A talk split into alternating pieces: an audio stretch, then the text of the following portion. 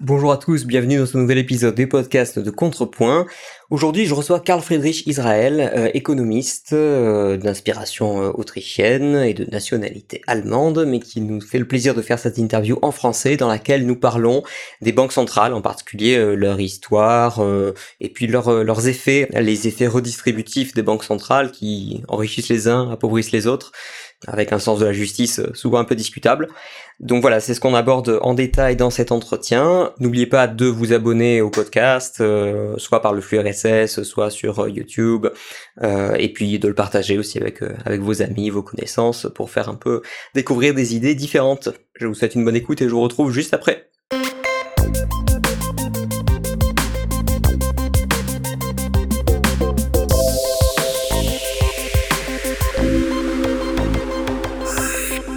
Friedrich Israël, bonjour.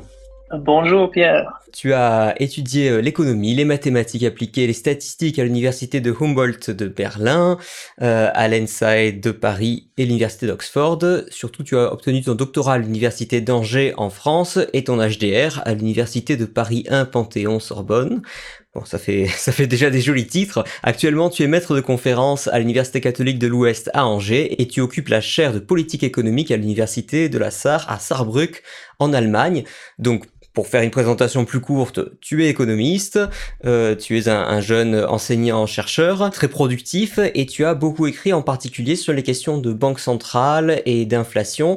Et je pense pouvoir dire que tu es un des représentants actuels euh, proéminents de, du courant d'économie autrichienne qui a une vision assez particulière sur les, sur les banques centrales. Donc si euh, je te reçois aujourd'hui, et c'est un grand plaisir de te recevoir, c'est notamment euh, pour qu'on fasse une émission consacrée euh, aux banques centrales, qu'est-ce qu'elles qu'est-ce qu'elles font, quelles sont leurs, quelle est leur histoire, et quels sont leurs éventuels défauts, puisque chez les libéraux en général et les Autrichiens en particulier, on, aime bien parler euh, de leurs défauts. Peut-être avant de, commencer vraiment sur les questions que j'ai préparées, est-ce que tu peux nous dire qu'est-ce qui t'a poussé d'abord euh, d'un point de vue personnel à étudier euh, l'économie et à l'approfondir autant, et pourquoi t'être concentré sur ces questions de, de monnaie, de banque centrale? Comment est-ce que tu as découvert notamment le courant de l'économie autrichienne?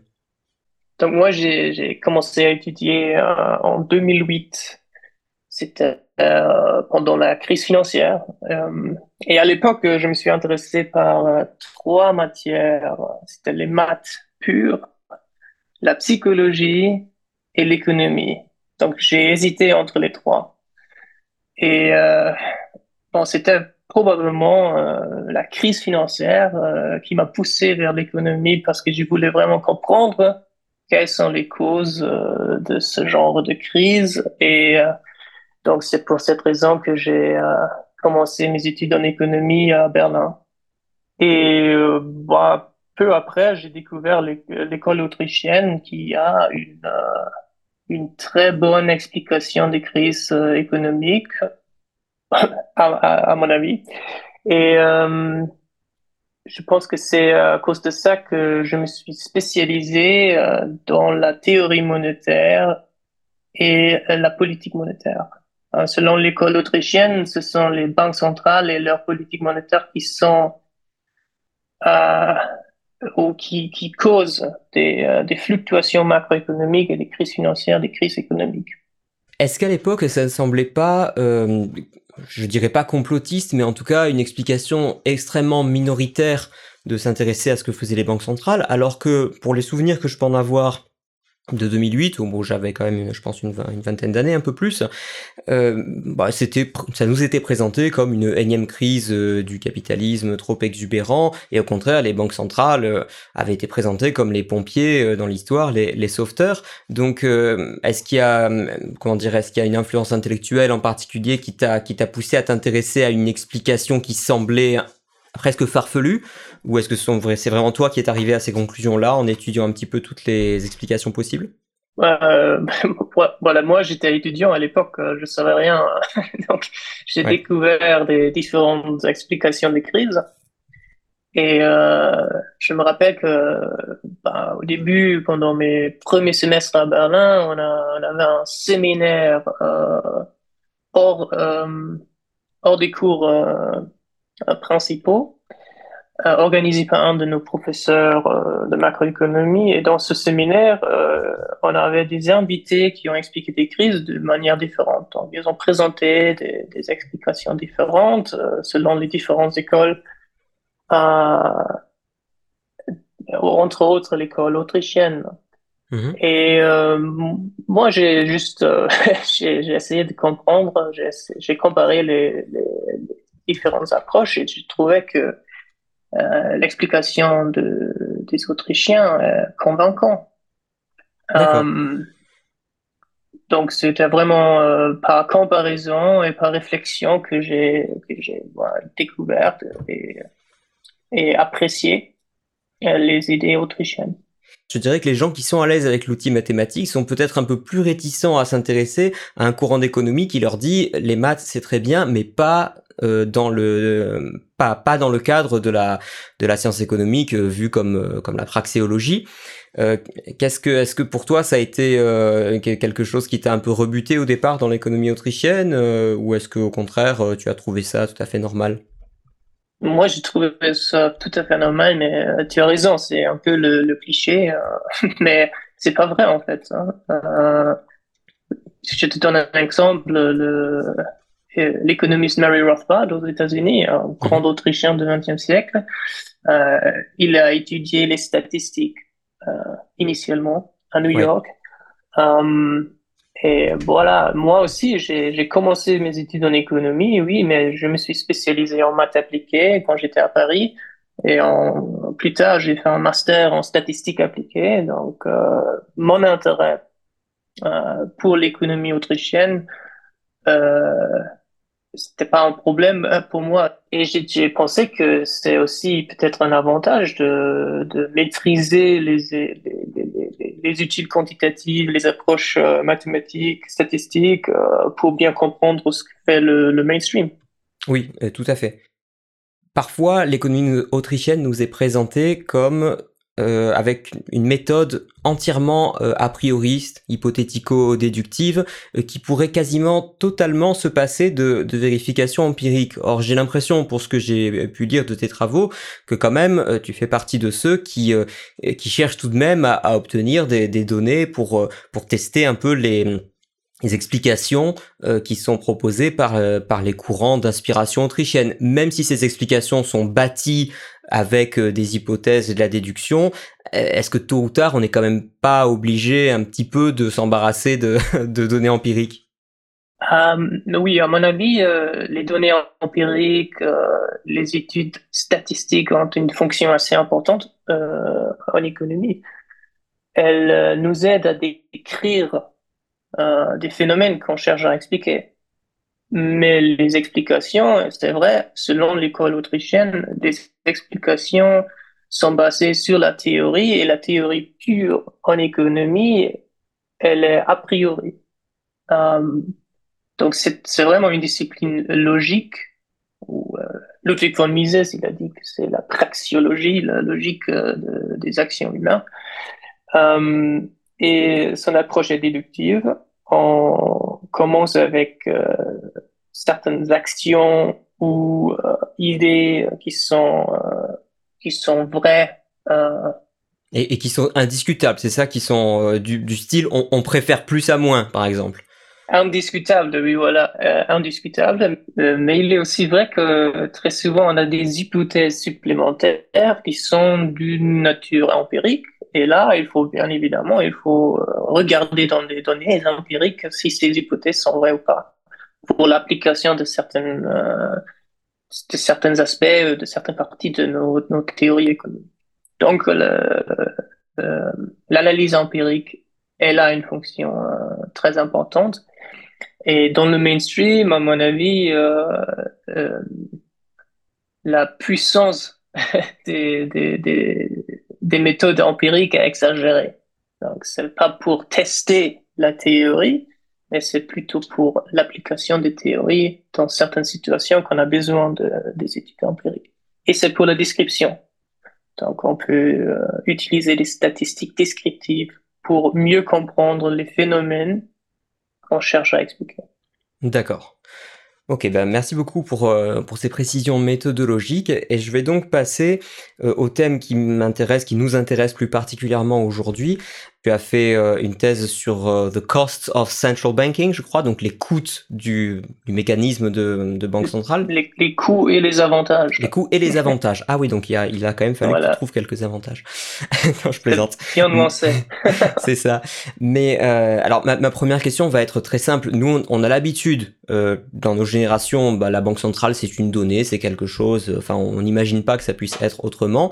à l'échelle du monde, il me semble que c'est relativement récent, l'émergence des banques centrales. Donc, quand, est-ce que les banques centrales ont émergé et pourquoi? Euh, Ok, les, premières banques centrales euh, sont apparues en Europe à peu près au 17e et 18e siècle. Donc oui, dans l'histoire de l'humanité, c'est plutôt jeune. Et euh, les premières ont vu le jour en Suède et en Angleterre. Et on peut dire que leur objectif euh, premier était de faciliter des, des finances publiques, c'est-à-dire de, de, de, refinancer la dette publique. Euh, ces banques centrales, elles, elles ont souvent euh, reçu des droits euh, exclusifs d'émettre des billets euh, de banque ou de, de, de, papier-monnaie.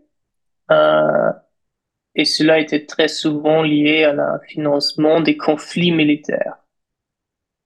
D'accord.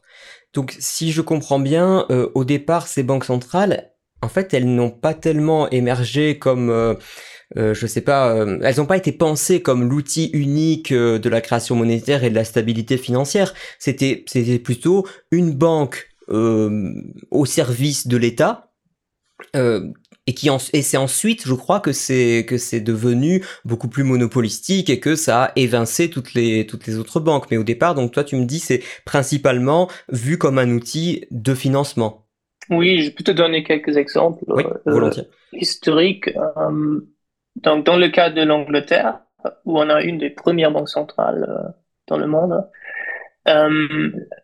la Bank of England, la banque centrale anglaise, elle a été fondée en euh, 1694 et euh, voilà, son objectif premier était de, de, mettre des fonds à la disposition de la couronne anglaise euh, pour qu'elle puisse construire une flotte euh, capable de rivaliser avec euh, celle de la France. Bon, ouais. À l'époque, la France euh, était le, le grand adversaire de l'Angleterre. Et euh, voilà, peu après, nous avons euh, eu la guerre de 9 ans contre Elle la France, très connue, entre l'Angleterre et la France. Euh, oui, mais c'était quand même une, une Ah oui, guerre. On euh, connaît et bien celle celle de guerre, 30 ans, de la- 7 ans, de 100 ans, mais, mais celle de, de 9 ans, euh, j'avoue euh, qu'on la connaît pas trop. Après la guerre de 9 ans, les Français ont accepté euh, Guillaume d'Orange comme roi de l'Angleterre. Oui, Voilà. Et euh, euh, un autre exemple, hein, euh, la, la Banque Oui. de France, euh, elle, a, elle a été créée en euh, 1800, un peu après la Révolution, euh, la, la Révolution française, Mhm. euh, qui a été très coûteuse, bien évidemment. Et voilà. euh, Oui, parce qu'il y a eu la, euh, révolution. Plus, plus, bah déjà, on a fait, enfin, je dis on, j'y étais pas, mais les Français ont fait la révolution déjà euh, en partie pour des raisons de, de ruine financière et économique, etc. Par-dessus, on a les troupes de la révolution, et par-dessus, on a toute l'Europe qui vient faire, qui vient nous faire la guerre, euh, et puis on, leur- on leur rend bien euh, ensuite. Donc, euh, non, effectivement, les difficultés économiques, Voilà. je pense que Et- chacun les comprendra. Et peu après la création de la Banque euh, de France, euh, on a les guerres euh, de Napoléon en Europe. Oui. Donc là aussi, on peut dire qu'il y a une corrélation entre la fondation de la Banque centrale et les conflits militaires. Et, Et pour donner un troisième exemple, c'est la, la Federal Reserve System aux États-Unis, la Réserve fédérale, c'est Mhm. la banque centrale des États-Unis. Elle a été fondée en 1913, donc elle est vraiment assez jeune. oui, Et euh, voilà, quelques années euh, après, euh, les, les États-Unis sont entrés dans la Première Guerre mondiale. Et voilà, c'est euh, euh, oui, donc c'est souvent euh, lié à des. la- ouais, la ouais, bien sûr. C'est, un, en tout cas, c'est un, un outil de, bah, de centralisation, comme son nom l'indique, de, enfin, de captation, de canalisation, on va dire, des ressources réelles via la monnaie au service de l'autorité qui contrôle plus ou moins directement ce système de banque centrale.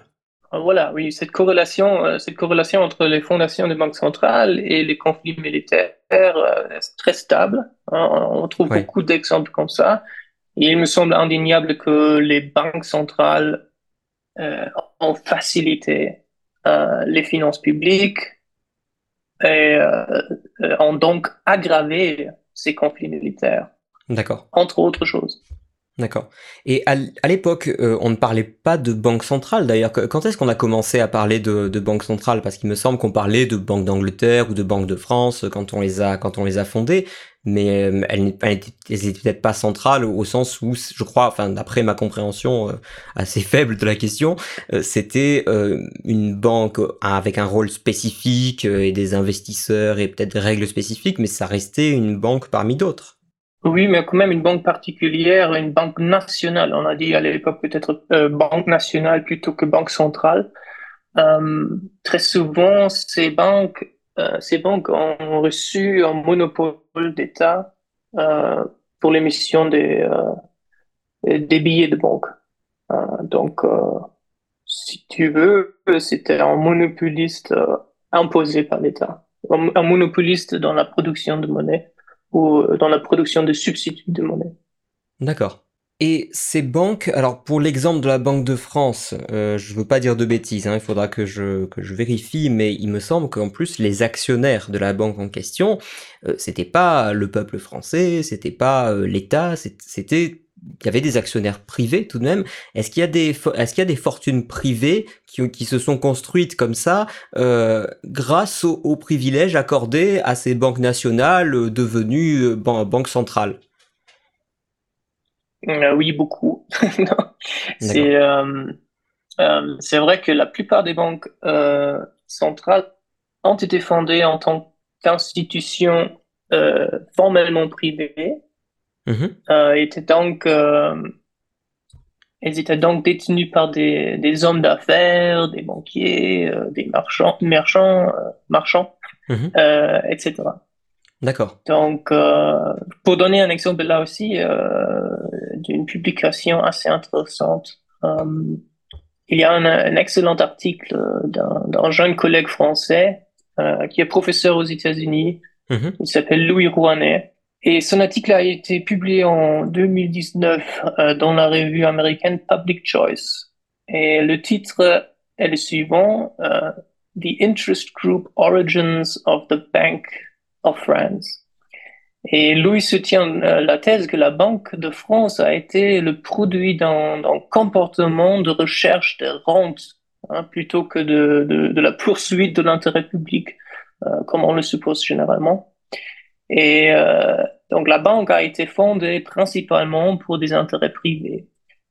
Euh, et on peut, là encore, on peut trouver autre exemple. La Réserve fédérale des États-Unis, elle était fondée par un groupe de banquiers, euh, mais avec le soutien du Congrès américain. Donc c'est souvent euh, une mélange entre des euh, intérêts privés. Oui, c'est du pur capitalisme de connivence là. Voilà. Donc elle aussi, euh, euh, la, Réserve fédérale a été fondée principalement pour des intérêts privés. Alors, nous pouvons euh, considérer les banques centrales, si tu veux, comme un outil de cartélisation du système bancaire ou un outil de monopolisation.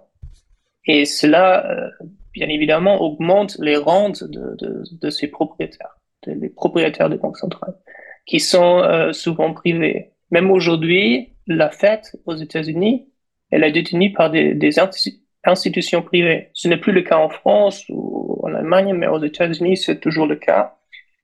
Oui, ça, paraît incroyable comme ça. Est-ce est que moi, je peux investir dans la Fed si je veux? Est-ce que je peux devenir actionnaire de la Fed? Non, parce que moi, je veux profiter du système aussi. Hein. Nos auditeurs aussi, non? Oui, oui, bien sûr, bien sûr. Mais oui, oui, c'est cette, euh, ce fait explique euh, que de nombreux critiques de gauche euh, considèrent la, la, Fed ou les mhm. banques centrales comme des institutions du capitalisme ou du libre marché parce que elles sont souvent euh, euh, détenues par des, des, institutions privées ou par des hommes privés. Ouais. Et, mais c'est bien sûr trompeur Hein, cette idée que les banques centrales sont des, des, des, institutions euh, émergentes du capitalisme. C'est pas le cœur du problème, en tout cas, c'est pas leur principale caractéristique, il me semble. Oui, peut-être ça enrichit quelques fortunes privées euh, au passage, mais euh, ça me semble plus important de, de, souligner que ça vole à plus grande échelle l'épargne publique et que ça la dirige vers des investissements improductifs. Voilà, la caractéristique principale des banques centrales, c'est leur monopole euh, accordé par le gouvernement. C'est un monopole euh, dans la production de monnaie, euh, dans la production de monnaie de base aujourd'hui, on dirait. D'accord. On va parler un peu plus en détail du, fonctionnement des banques centrales et notamment donc de la, création monétaire, mais avant cela, euh, on, aurait l'impression peut-être à nous entendre jusqu'ici que c'est depuis l'avènement des banques centrales que l'État peut manipuler la monnaie et contrôler vraiment le système monétaire euh, pour faciliter euh, les finances publiques et donc les guerres, euh, les gaspillages d'argent et, tout, tout ce qui va traditionnellement avec. Ceci dit, les manipulations monétaires sont quasiment aussi anciennes que la monnaie, parce qu'à l'époque où, par exemple, on avait des, pièces d'or qui circulaient, bah, il pouvait avoir des rognages de pièces d'or. Euh, alors, je sais pas, moi, par exemple, euh, on impose euh, d'accepter une pièce à sa valeur faciale, celle qui est, qui est frappée comme ça sur la, sur la pièce elle-même par celui qui a le monopole de, de battre monnaie, alors que ce soit un seigneur ou un roi, enfin peu importe. mais s'il, s'il a, lui, la possibilité, si ce n'est le droit, mais au moins la possibilité de diminuer la quantité de métal précieux détenu dans la pièce, ça revient exactement au même. Donc est-ce que euh, comment dirais est-ce qu'il y avait besoin des banques centrales pour que pour que l'État centralise la richesse puisqu'il pouvait déjà le faire au travers euh, des systèmes de monnaie or euh, ou, d'autres monnaies? Oui, donc tu as raison, nous avons eu de nombreuses expériences monétaires, manipulation de la monnaie dans l'histoire, même avant les banques centrales. Dans l'Antiquité, au Moyen Âge, euh, on manipulait les pièces de monnaie, comme tu, tu l'avais dit, euh, dont la valeur nominale ou faciale était supérieure à leur teneur ou contenu euh, en métaux précieux. Mais là, il s'agissait bien sûr d'une euh, forme très primitive de la manipulation de la masse monétaire ou de l'inflation ou si tu veux du, gonflement de la masse monétaire. Et le papier monnaie ou la monnaie fiduciaire d'aujourd'hui euh, facilite grandement les choses. D'accord, c'est juste euh, qu'on change d'échelle en fait. Voilà, voilà. Euh, L'une des, des, premières expériences de papier monnaie euh, a été introduite euh, par John Law en France. C'était avant la création de la Banque de France. Oui. C'était au début du XVIIIe siècle.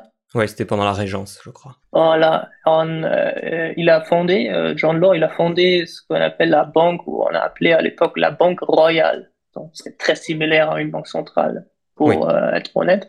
Et c'était aussi avec le soutien de la couronne, hein, une fois de plus.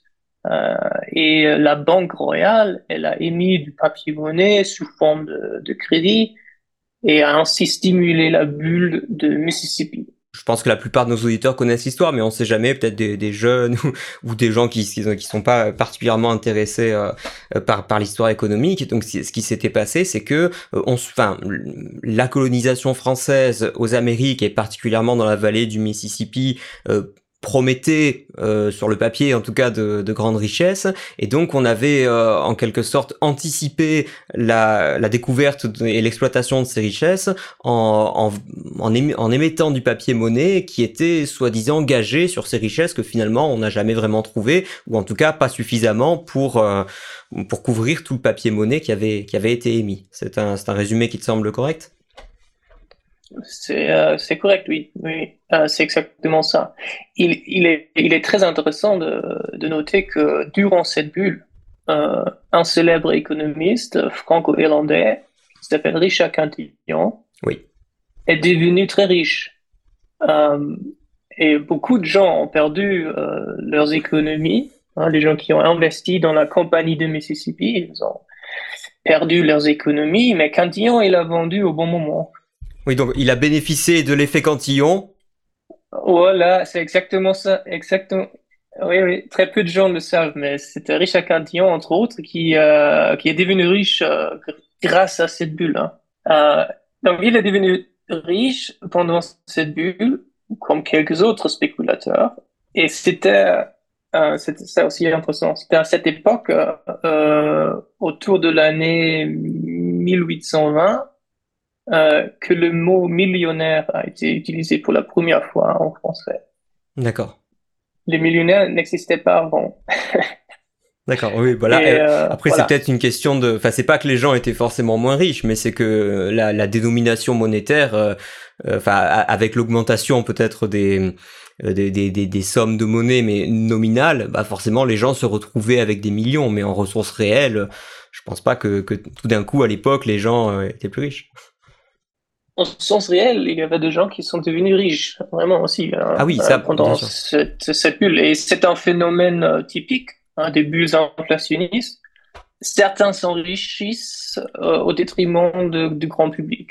Voilà. D'accord. et Richard Cantillon, il a, bien évidemment, comme tu, tu l'as dit, il a écrit un, il a publié un livre très célèbre, le traité du commerce en général, où il explique le mécanisme de redistribution. Euh, et il était bien placé pour le savoir, apparemment, puisqu'il en a bénéficié finalement. Il a, généralisé ses expériences personnelles. ouais, c'est intéressant. Je, sais, je pensais que c'était un apport théorique, mais j'ignorais qu'il l'avait euh, finalement qui s'était basé sur son, sur son expérience personnelle. Si tu, veux, il a, testé, il a testé sa théorie empiriquement. D'accord, non, c'est un point de vue intéressant. Mais d'ailleurs, euh, alors je sais pas si on aura l'occasion d'y revenir parce qu'on sera limité en temps, mais je, trouve que même aujourd'hui, la leçon est valable. C'est-à-dire que si euh, on croit euh, que nos théories sur les, sur les effets euh, du système de banque centrale sont bonnes, logiquement, en tant qu'investisseur, quand je vais acheter euh, une action, une obligation ou je sais pas quoi, il doit doit y avoir moyen de me positionner au plus proche de la source de création monétaire. Donc je peux faire jouer l'effet cantillon en ma faveur aujourd'hui si je suis investisseur et que, et que j'ai une interprétation correcte du fonctionnement du système. Exactement, c'est ça. D'accord. Bon, ça, je, je, dis pour nos auditeurs qui voudraient vite euh, devenir riches. Il y a le, le Bitcoin et il y a l'effet cantillon. Euh, d'accord. Alors, je voulais aussi te poser une question qui, va sembler toute simple, mais je pense que la réponse n'est pas si simple. Euh, Aujourd'hui, comment fonctionne la création monétaire? Je dis ça parce qu'on entend parfois que c'est la banque centrale qui, euh, entre guillemets, imprime de l'argent. Tu vas nous dire si c'est vrai qu'il y a une impression effective ou si c'est au sens figuré. Mais souvent, des gens, particulièrement à gauche, nous disent non, mais après tout, ce sont des banques commerciales qui créent la monnaie. Elles ont, elles empruntent à la banque centrale, mais la création monétaire elle-même, ce sont les banques commerciales. Alors, est-ce que tu peux nous, nous clarifier un peu ça et en peut-être en commençant par le par le système européen, s'il y a des différences notables avec les États-Unis, peut-être ce qui nous concerne d'abord, nous en Europe? Hmm, ok, euh, oui, bien sûr. Euh, donc, les banques centrales créent de la monnaie de base ou la monnaie centrale. Mhm. Euh, comme, comme je l'ai dit avant, elles sont monopolistes de la production de la monnaie de base. Et les banques commerciales créent des substituts de monnaie. Donc, la monnaie de base ou la monnaie centrale, c'est c'est ce qu'on appelle aussi M0 oui, quand on parle d'offres monétaires, c'est un des agrégats monétaires. Oui, exactement. Donc, elle se compose de la monnaie en espèces, en circulation, des billets et des pièces, euh, et des réserves bancaires détenues par les banques commerciales. Donc si je comprends bien, les pièces et les billets sont de la monnaie de base et ont le même statut euh, que la monnaie qui est créée pour les réserves euh, bancaires par exemple, sauf que les pièces et les billets, le citoyen euh, comme toi ou moi y a accès directement. Donc en fait on a quand même accès à de la monnaie de base. C'est exactement. Oui, c'est exactement ça. Et ce qui veut dire que les pièces et les billets sont pas la même chose que les euros que j'ai sur mon compte en banque. Les euros que j'ai sur mon compte en banque, ça c'est pas de la monnaie de base. Voilà, les monnaies que tu as sur ton compte, ce sont des substituts de monnaie. Hein? Ce sont des dépôts euh, à vue. Mm-hmm. Et on peut considérer ça comme un substitut de monnaie. Et la vraie monnaie, c'est la monnaie en espèces, les pièces et, euh, les, euh, les billets. Et la monnaie de base est entièrement contrôlée par les banques euh, centrales. Donc, les banques commerciales peuvent créer des substituts de monnaie, c'est-à-dire des dépôts à vue euh, par des transactions de crédit. Et normalement, la somme de ces dépôts est supérieure à leur réserve. Euh, c'est ce que nous appelons un système bancaire à réserve fractionnaire. Oui, et pour cette raison, les banques commerciales ont un impact euh, sur la masse monétaire parce qu'elles peuvent créer des substituts en plus mais ceci dit, ces substituts, euh, est-ce qu'ils ont, enfin même si je, comprends que techniquement ils ont un, statut différent de la monnaie de base, mais au final, si je peux acheter les mêmes types de produits avec mes espèces, je sais pas, moi si je vais dans un magasin, je vais acheter une télévision, je peux la payer en, pièces et billets, à ce moment-là je les paye en monnaie de base, ou alors avec le crédit à la consommation que m'aura accordé ma banque euh, euh, et qui aura été versé sur mon compte bancaire. Après tout, c'est la même, euh, enfin comment dire, si, cette monnaie peut acheter la même chose, est-ce que de fait il y a, une différence importante entre cette monnaie de base qui est, que tu présentes entre guillemets comme la vraie monnaie et les substituts monétaires qui seraient un peu une sorte de sous-monnaie? Non, il n'y a pas de différence vraiment. Hein. Quand on utilise les substituts de monnaie, donc la monnaie euh, scripturale sur les banques, euh, sur les comptes des banques, mmh on transfère directement ces substituts c'est exactement comme la monnaie euh, de base. Donc, euh, la seule différence, c'est quand nous, nous avons envie de, de retirer l'argent et beaucoup de gens veulent faire ça en même temps, là, on peut avoir un problème. Oui, évidemment, s'il y a plus d'argent qui circule que ce qu'il y a de, de, de réserves réelles. C'est-à-dire, en fait, si oui, s'il y a plus de substituts monétaires que de, que de monnaie de base, euh, en effet, ça, ça pose, euh, ça, ça, pose un problème, quoi. C'est-à-dire que tout, tout, le monde ne pourrait pas tout retirer en espèces, par exemple. Voilà. Ou la mhm. monnaie sur les comptes ordinaires chez les banques commerciales ne sont pas euh, complètement couverts euh, par la monnaie de base. Et c'est pour cette raison qu'on peut dire que les banques commerciales ont un impact sur la masse monétaire. Et c'est la masse monétaire M1. C'est pas M0, c'est pas la monnaie de base, mais c'est la masse monétaire M1. Et la masse monétaire M1 se compose euh, encore une fois, de la monnaie en espèces en circulation, les billets, les billets, les pièces, mhm. et euh, les dépôts à vue normaux. Hein, que les gens détiennent euh, auprès des banques commerciales. D'accord. Donc les banques, finalement, en créant du crédit, elles créent de la monnaie. Mais lorsque tu dis, ce sont les banques centrales, en revanche, qui ont les, qui ont le monopole sur la création de monnaie de base. Sur quelles règles est-ce qu'elles décident euh, cette, euh, cette création monétaire? C'est-à-dire, est-ce que, est-ce qu'un jour la Banque centrale européenne euh, décide de dire, voilà, on va créer un peu plus, un peu moins de monnaie de base, et comment est-ce qu'elle la crée? À qui est-ce qu'elle la distribue? Ça, c'est arbitraire, hein. et c'est aussi pour euh, juste euh, pour euh, expliquer un peu plus le, le système. c'est aussi toujours pour la banque centrale qui peut déterminer les conditions dans lesquelles les banques commerciales peuvent augmenter la masse monétaire. Donc c'est la banque centrale qui décide, par exemple, le taux à réserve minimale à garder. Ou voilà. Et ça serait possible euh, pour les banques centrales de décider de d'imposer un taux de réserve minimale de 100%. Et ça serait la fin de, du système bancaire à réserve fractionnaire. Et dans, dans, un, dans un tel système, euh, les banques centrales euh, contrôlent directement la masse monétaire à main.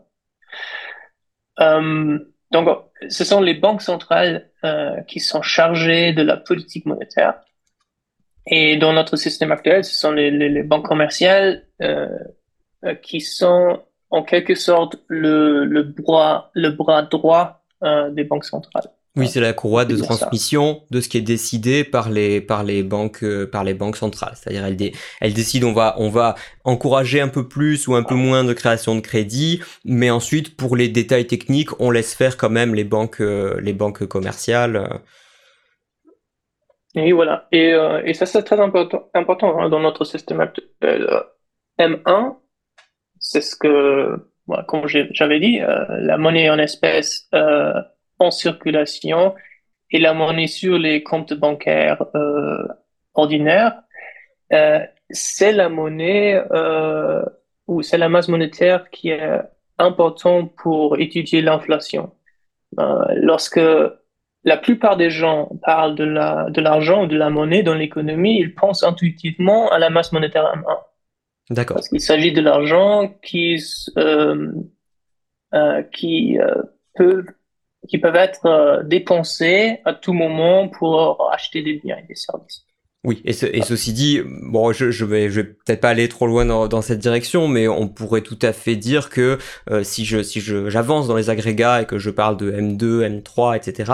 D'accord, c'est peut-être pas de l'argent qui peut être immédiatement utilisé, mais en réalité, euh, ce sont des choses qui sont euh, presque assimilables à de l'argent parfois parce que ça peut se revendre assez vite, euh, ça peut se, se mettre en gage contre d'autres prêts monétaires, etc. Donc je, je pense que c'est assez difficile en réalité de déterminer exactement quelle est la masse monétaire. Moi, il me semble qu'il n'y a même pas vraiment de frontière euh, très nette entre ce qui est de la monnaie pure et ce qui est de l'instrument de crédit assimilable à de la monnaie. Oui, oui, c'est vrai. Hein. Des fois, ça, peut, ça peut devenir très compliqué. Euh, récemment, en 2020, les Américains ont changé la définition de la masse monétaire. D'accord. ça, serait un peu trop compliqué d'expliquer ça. Oui, mais oui, bien sûr. De toute façon, je pense qu'on fera. On, déjà, je, je, renverrai nos auditeurs à, à un article, euh, un article qu'on a publié sur Contrepoint de, de ta plume justement sur euh, sur l'inflation. enfin, il y en a un premier qu'on a publié, un autre qu'on va qu'on va publier bientôt. Donc évidemment, je, je renverrai les, lecteurs à ça en, en, référence. Oui, mais disons qu'au niveau, enfin, les, les, méthodes changent parfois. Or, les méthodes sont importantes. Hein. C'était un peu ce qu'il faut retenir de ton article, c'est que c'est pas si simple de, de mettre une, une, définition réelle derrière le mot euh, inflation, euh, niveau général des prix ou choses comme ça. Voilà, oui, c'est ça. La principale justification aujourd'hui du système de banque centrale, euh, c'est plus forcément une question de, de, dette ou de financement des guerres ou quoi, mais il semblerait que c'est une, une question de, de maintien de la stabilité du système financier. Euh, donc aujourd'hui, on nous dit que les, que les banques centrales, leur principal avantage, avant de passer ensuite aux, effets euh, sont de potentiels inconvénients, mais est-ce qu'elles est-ce ont pour avantage de pouvoir absorber justement les, chocs financiers et les, fluctuations normales du, cycle économique?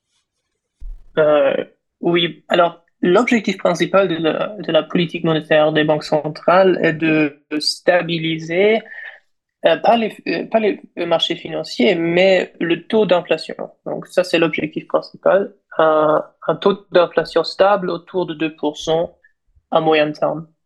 Et si euh, ils atteignent euh, cet objectif, elles peuvent aussi se concentrer sur autres objectifs comme euh, la stabilité du marché financier, euh, la croissance économique réelle, euh, oui, la, ou, le, taux de la lutte contre le chômage. Voilà, voilà. Exactement. Mais, en Europe, l'objectif principal, c'est la stabilité des prix. D'accord. Mais ceci dit, ça ne, ça ne justifierait pas... Euh, enfin, comment dire, c'est devenu leur objectif, la stabilité des prix, mais au moment où elles sont mises en place, donc là je reviens un peu sur ce qu'on disait tout à l'heure, euh, pourtant euh, c'était pas, il me semble-t-il, des périodes de, de, très forte inflation, quoi. Par, par exemple, aux, aux États-Unis avant 1913, il me semble qu'on était plutôt sur une période où, où les prix dans leur ensemble euh, euh, n'était pas, euh, ne menaçait pas euh, de, de ruiner toute l'économie. Oui, voilà. À, l'origine, on avait des justifications différentes. C'est clair. C'est plutôt dans l'économie moderne, dans notre système d'aujourd'hui, qu'on dit que l'objectif principal, c'est la stabilité des prix défini comme un taux d'inflation positif autour de 2%. Oui, d'accord. Donc en fait, à euh, partir du moment où elles existent, elles se trouvent à chaque fois de nouvelles raisons, euh, enfin de nouvelles missions à accomplir, même si c'était pas ce qu'on leur demandait au départ, mais elles vont toujours nous prouver que, alors demain sera peut-être la sauvegarde du climat, enfin c'est déjà un peu le cas, mais la sauvegarde du climat euh, ou la justice sociale ou je sais pas quoi, mais à les entendre pour ça, on aura toujours besoin d'une d'une banque centrale, quoi, finalement. Voilà, c'est comme toutes les institutions euh, publiques, euh, elles trouvent une raison d'être. D'accord. Et maintenant, on va parler vraiment des coûts enfin des, des, coûts ou des inconvénients de, ce système de banque centrale. Euh, je renverrai là aussi les, auditeurs à, des, à des présentations euh, que tu as fait en, conférence sur un format assez court et, et, qui explique ça plus en détail. Mais pour le résumer ici, la création monétaire via les banques centrales entraîne des transferts de richesses euh, des uns vers les autres. Et alors tu vas nous dire un petit peu quels sont, pourquoi il y a ces transferts de richesse et euh, depuis quel groupe ils se font et en, direction de quel autre groupe bénéficiaire. Bon, tout d'abord, la politique monétaire conventionnelle, dite conventionnelle, euh, fait baisser les taux d'intérêt hein, par une augmentation de l'offre de crédit. et cela est toujours un avantage pour les débiteurs c'est très facile à comprendre. Le taux d'intérêt plus faible, c'est un avantage pour les débiteurs. Et le plus grand débiteur euh, de tout le temps est le gouvernement. Et en ce sens, euh, on peut dire qu'il y a un transfert de richesse euh, du privé vers le public.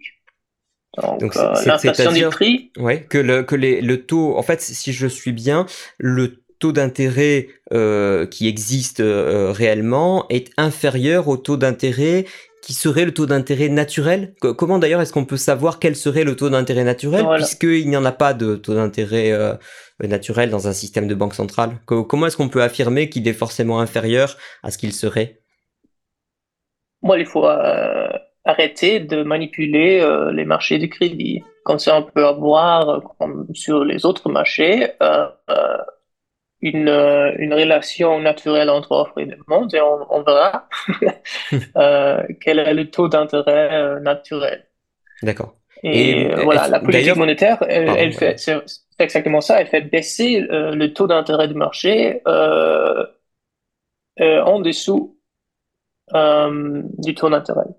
Mais ça, est-ce qu'on a des points de comparaison? Par exemple, est-ce qu'on peut voir historiquement, dans, dans des périodes, par exemple, avant que les banques centrales existent, et lorsque le crédit euh, se faisait par des banques euh, plutôt privées, euh, est-ce qu'on a des données sur ce qu'étaient les taux d'intérêt de l'époque Et donc peut-être que ça peut être une, forme de comparaison par rapport à ce qu'on à ce qu'on connaît aujourd'hui, pour, pour savoir ce que serait un vrai taux d'intérêt? Oui, mais la structure de l'économie à l'époque, elle était complètement différente, donc c'est très difficile à extrapoler. Euh, c'est vrai que ça peut donner une idée, euh, mais euh, c'est pas une. on peut pas, vraiment. Euh, euh, oui, c'est difficile de comparer. Avoir une estimation, estimation précise de, ça. Moi, moi, ce que ce que j'entends souvent dans les commentaires économiques en ce moment, c'est que autant Là, au début, par exemple, de la période inflationniste qu'on a connue euh, depuis quoi 2020, 2021, euh, j'entendais souvent, euh, oui, il faut vite que la, enfin, la, banque centrale met trop de temps à relever ses taux d'intérêt, les taux d'intérêt sont trop faibles, etc. Et là, j'entends les mêmes commentateurs qui, euh, qui nous disent souvent, mais là, ils ont remonté les taux d'intérêt euh, trop vite, trop haut, trop durablement, etc.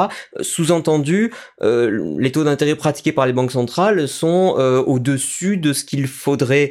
Mais par rapport à quoi? Comment ils font pour savoir si c'est trop haut, trop bas, C'est par rapport, c'est par rapport à leur comportement ou par rapport au comportement des acteurs économiques. Hmm. Quand on fait baisser le taux d'intérêt, euh, les acteurs, les, entreprises euh, vont changer leur comportement et, et deviennent dépendantes euh, de cette politique monétaire. Et donc là, si les banques centrales décident à changer, faire augmenter le taux d'intérêt, ça, cause des problèmes. parce que les entreprises sont dépendantes du, du faible taux d'intérêt. Et même aujourd'hui, avec des taux d'intérêt qui sont revenus à la louche, on va dire, ils sont, ils sont autour de 5%, je pense, en nominal, en tout cas. Est-ce que c'est toujours trop bas par rapport à ce que ça, à ce que ça devrait être ou est-ce que ça serait en, marché euh, normal? Parce que ça, ça, pour les gens, ça paraît élevé, 5%. je sais que ça l'est pas. Moi, je, ne sais pas. Hein. je, ne sais pas. D'accord. Mais euh, voilà, euh, on peut, on peut continuer un peu de, de parler des, des effets redistributifs. Bien sûr, oui. Politique, hein. Euh, parce que ça ne change pas seulement le comportement des entreprises, mais ça change le comportement de, de quasiment tous les acteurs euh, dans l'économie. Euh, donc, comme j'avais dit, l'objectif principal des banques centrales est de générer un taux d'inflation autour de 2% à moyen terme. Oui. Et c'est un taux d'inflation plutôt modéré, je veux dire. Mais même un taux euh, modéré d'inflation de prix de 2% a un impact significatif euh, sur, par exemple, le, le comportement euh, en matière d'épargne. Hein, Les gens sont fortement incités à réorienter leurs épargnes vers des catégories d'actifs qui les protègent contre l'inflation, même si l'inflation est seulement de 2%. Oui. Et euh, voilà, quel est le résultat? Euh, La demande pour les actifs, bon, tels que l'immobilier, les actions, etc., oui. euh, augmente euh, d'une manière surproportionnelle. Et nous nous retrouvons avec une inflation des prix des actifs surproportionnelle. Hein, c'est euh, très facile à comprendre. On a peut-être une inflation de prix de 2% euh, pour les biens et services à la consommation, mais on observe depuis très longtemps une inflation euh, de prix des actifs bien plus élevée que ça. par exemple, en France, depuis l'introduction de l'euro en 1999, jusqu'à la crise financière de 2007. Donc, euh, en seulement huit ans, euh, les prix de l'immobilier euh, ont en moyenne augmenté euh, par plus que 100%. Ils ont plus que doublé. Oui. Et après la crise financière, ils ont stagné pendant, certains, pendant un certain temps, euh, mais ils ont continué à augmenter euh, depuis. Et d'autres pays, d'autres pays connaissent euh, des, des, évolutions très similaires. Donc l'inflation de prix des actifs est surproportionnée et cela a un impact direct euh, sur la répartition des richesses. Hein, c'est aussi facile de, de à comprendre. Manière, les personnes qui possèdent les personnes qui possèdent des actifs en bénéficient. Hein. Si on possède des immobiliers et les prix augmentent. C'est super. Oui, hein. si, si, on, si, on, les a euh... achetés il y, a, il y a 20 ou 30 ans et qu'on n'a rien fait de spécial entre temps, on a juste euh, vécu dans sa maison ou euh, voilà. mis sa maison voilà. en location ou quoi, on est devenu virtuellement beaucoup plus riche. Et ça, c'est grâce euh, à des taux d'intérêt artificiellement faibles, si je résume. C'est ça, c'est ça. Et les gens qui euh, n'ont pas des, des, actifs, qui n'ont pas d'immobilier, eux, ils perdent parce que pour eux, ça devient de plus en plus difficile d'acquérir ces, ces, actifs et de se constituer un patrimoine euh, réel euh, pour l'avenir. Oui.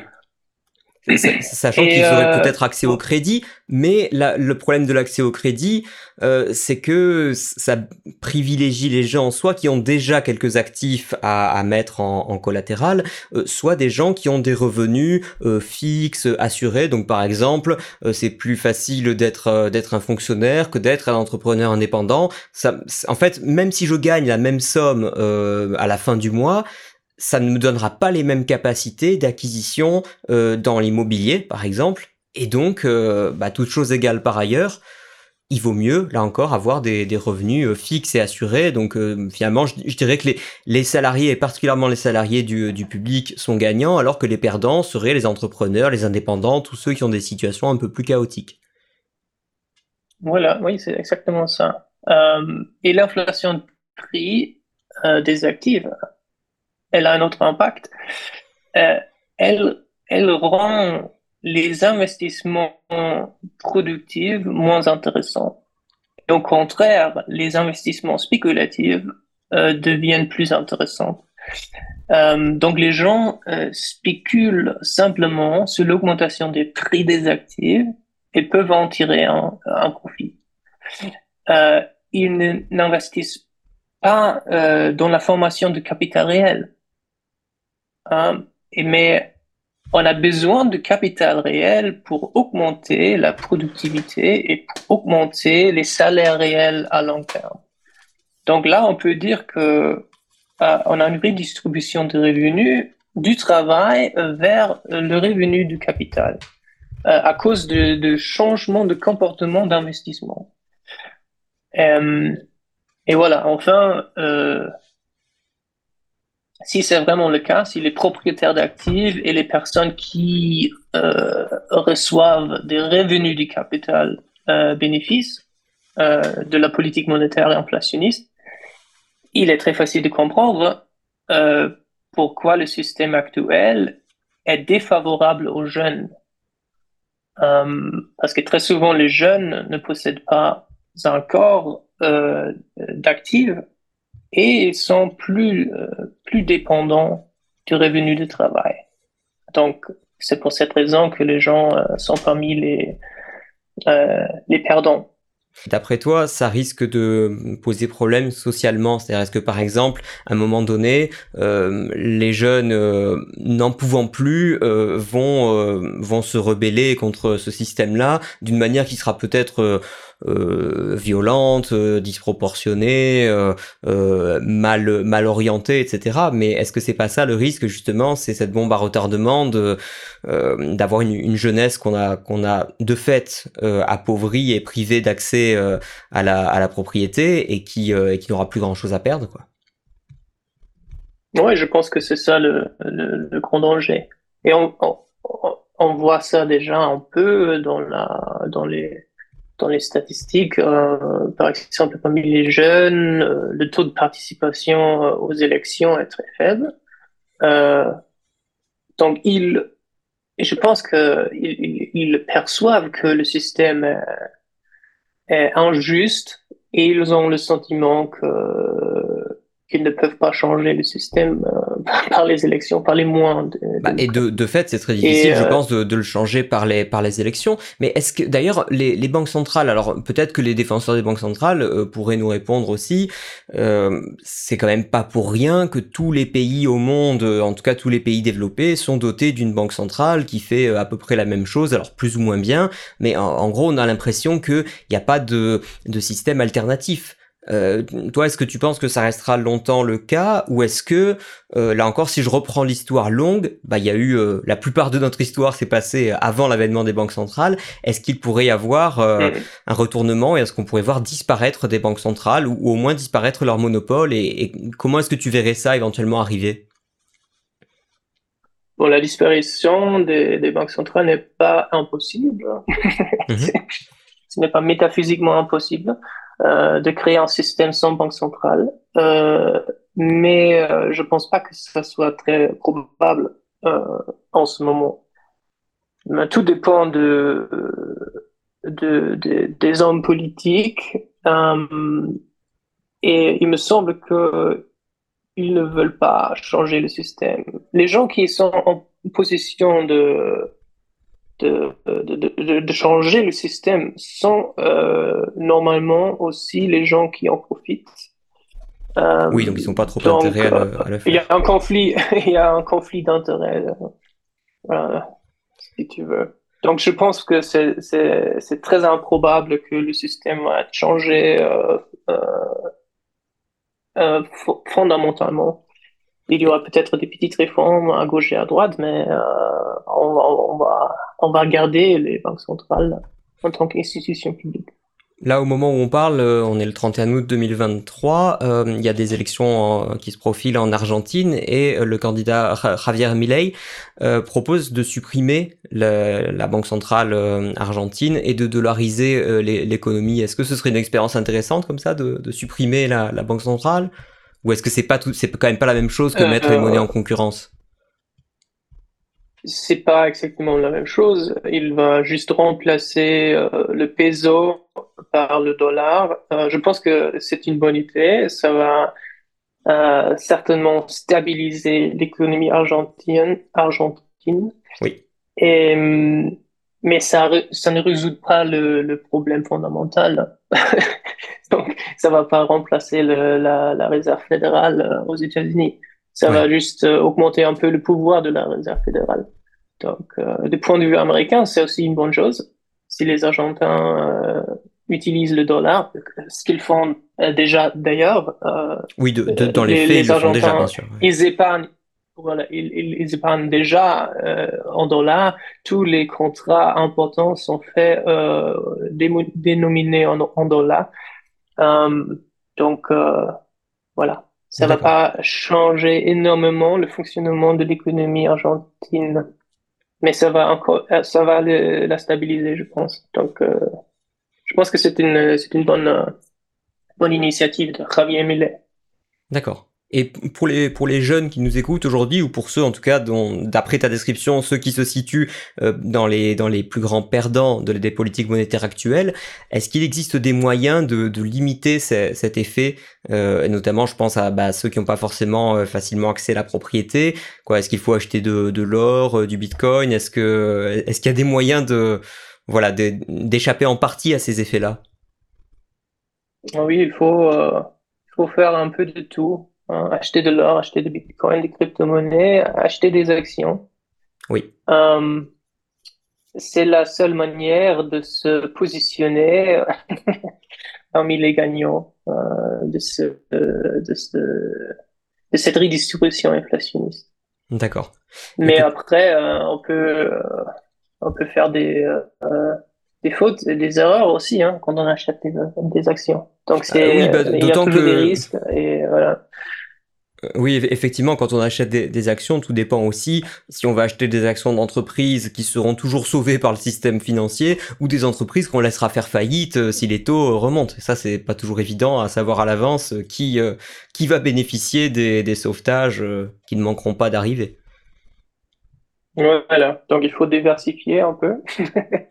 c'est important sans forcément parler de suppression du système de banque centrale, mais en Europe, on a quand même une situation particulière où on avait des banques centrales nationales, on les a toujours, mais en réalité maintenant la politique monétaire est décidée au niveau européen.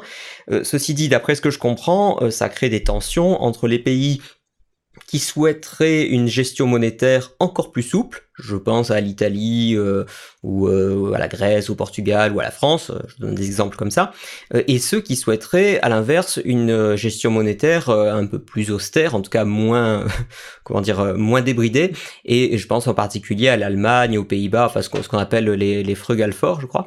donc toi, en tant que Allemand justement, mais qui connaît aussi bien la France et même d'autres pays, est-ce que tu as l'impression qu'en Allemagne c'est un c'est un sujet qui qui couve Et est-ce que est-ce qu'il y a des tentations euh, en Allemagne de euh, comment dire de retrouver son indépendance monétaire euh, pour ne pas couler avec la France, l'Italie, l'Espagne, etc. Est-ce que ça peut faire exploser l'euro pour rendre la mmh. question très simple? Oui, potentiellement oui, mais je pense pas que ça va faire exploser l'euro parce que les Allemands, pour le moment, ils ont accepté le système. Euh, même s'ils ne sont pas très contents avec euh, la politique monétaire qui est mise en place par la Banque centrale européenne. Euh, ils ont accepté. Et euh, il est vrai que parmi le public, il y a pas mal de gens qui qui euh, qui sont critiques, qui, qui, critiquent le système et le nombre de gens augmente. Mais euh, la, la politique en Allemagne est toujours euh, euh, a toujours accepté le système et ils vont pas faire euh, grand chose pour le pour le réformer ou euh, pour faire euh, quitter pour faire Allemagne pardon, pour pour quitter le, la zone euro. Et voilà. Donc, euh, initialement, c'est vrai que la monnaie euh, commune, l'euro, était vue comme un moyen de pour pousser l'intégration européenne. Euh, et ça a bien fonctionné peut-être pendant certains ans, mais là, en ce moment, on voit que de plus en plus, ça crée des, des tensions et euh, voilà, c'est assez compliqué de, de, trouver un compromis entre les euh, les économies qui sont assez différentes euh, euh, dans la zone euro. On, on met en place une politique pour tous les pays, mais les pays sont assez hétérogènes et personne n'est content. Personne n'est d'accord. Donc, ok. D'accord. Bon bah écoute, euh, Friedrich Israël, merci beaucoup euh, pour euh, pour cette interview et surtout de l'avoir fait en, en, français parce que je rappelle que tu, es allemand donc c'est pas c'est pas c'est pas ta langue maternelle donc euh, merci beaucoup de, de l'avoir réalisé euh, en français et donc on renverra les auditeurs de Contrepoint vers certains de tes travaux et puis des articles complémentaires bah, par exemple celui de, de Louis Rouanet s'il est disponible donc je le mettrai en, en lien pour les auditeurs. Bon ben on mettra tout ça. Et merci beaucoup, Pierre, pour l'invitation. Merci beaucoup. Au revoir. Merci. Au revoir. Et voilà, c'est tout pour aujourd'hui. J'aurais pu parler encore pendant longtemps, je pense, avec notre invité parce que ça implique beaucoup de de sujets euh, où on pourrait aller loin dans la technique, où on pourrait euh, remonter euh, plus précisément dans les, dans les références historiques, etc. Mais bon, j'essaie évidemment de, de faire des, des formats plus digestes. Merci encore pour votre fidélité. Je vous rappelle que si vous voulez soutenir l'émission, euh, en plus évidemment de, de, partager, de vous abonner et de l'écouter, bah, l'essentiel de nos ressources euh, provient des dons puisqu'on est un, journal indépendant à, but non lucratif. Donc tout ce qu'on tout ce qu'on fait est vraiment soutenu par euh, nos auditeurs et nos lecteurs. Pour nous aider, www.contrepoint.org vous allez dans la section euh, aider contrepoint et vous constaterez une nouveauté, c'est que désormais on accepte de nouveau en réalité les paiements euh, en crypto actifs, que ce soit en BTC ou en, en Satoshi via le Lightning Network. Bien sûr, nous faire un don en Bitcoin par exemple, ça vous sert à la fois à nous aider et à faire un bras d'honneur aux banques centrales au passage, ce qui n'est jamais déplaisant. Donc surtout, quel que soit le montant euh, en fonction de vos moyens potentiels, que ce soit aujourd'hui ou une autre fois, n'hésitez pas et merci à tous pour votre, pour votre soutien, euh, ne serait-ce que pour votre fidélité à l'écoute de ce podcast. Enfin, je le rappelle pas toujours, mais n'hésitez pas à me suivre euh, sur les réseaux, notamment sur Twitter et, sur LinkedIn. Si vous avez une question, un commentaire, que vous souhaitez un petit peu échanger, bah, n'hésitez pas. En général, je réponds toujours aux messages privés. Alors ne vous en privez pas. Je vous donne rendez-vous dans deux semaines pour un prochain épisode. À bientôt!